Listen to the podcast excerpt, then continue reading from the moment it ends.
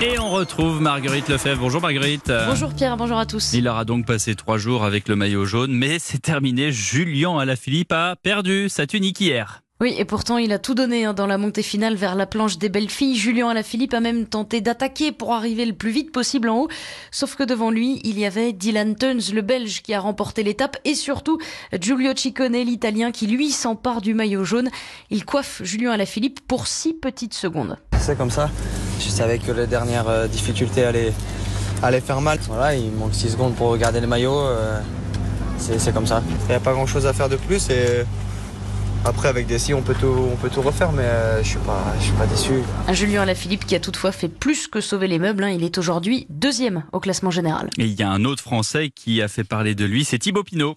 Oui, Thibaut Pinot qui était chez lui hier dans les Vosges et qui réalise une très belle opération en terminant cinquième de l'étape dans la route Guérin-Thomas. Eh bien, il remonte à la septième place du général. Il fait clairement partie désormais des favoris de ce tour et il pourra compter, comme hier, sur ses équipiers pour l'accompagner dans la montée vers la planche des belles filles. C'est le jeune David Godu, 22 ans seulement, qui a emmené son leader jusqu'au dernier kilomètre. Dans le premier mur, il y avait énormément de monde et c'est vrai que j'avais un peu les frissons. J'avais envie de donner, de donner et encore donner. Après, je savais que, je savais qu'une fois qu'on est arrivé dans le chemin, ça allait être fini mon travail pour moi, donc j'ai tout donné. À la- à l'arrivée, Thibaut fait une place parmi les favoris, donc euh, c'est tout bénef et, ça va donner encore plus de confiance à l'équipe. Ça n'a pas été facile, ça va laisser des traces. Il y a encore des, des étapes difficiles qui vont arriver dans les prochains jours, notamment en Auvergne, donc euh, voilà, faudra, faudra tâcher de bien récupérer. En revanche, la mauvaise nouvelle est arrivée une fois encore de Romain Bardet.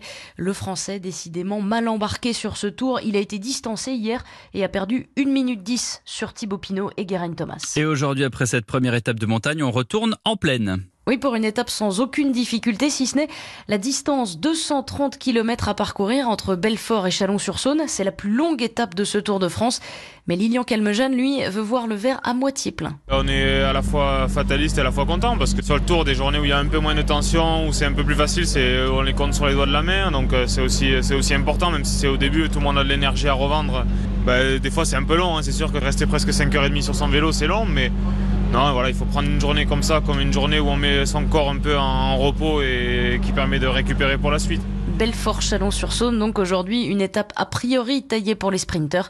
Départ à 11h20 tout à l'heure. Merci Marguerite Lefebvre. Et comme tous les jours, on suit en fil rouge sur Europe 1 ce Tour de France. Ne manquez pas le Club Tour d'Axel May avec euh, Thomas Veuclair et Patrick Chassé. C'est de 19h à 20h.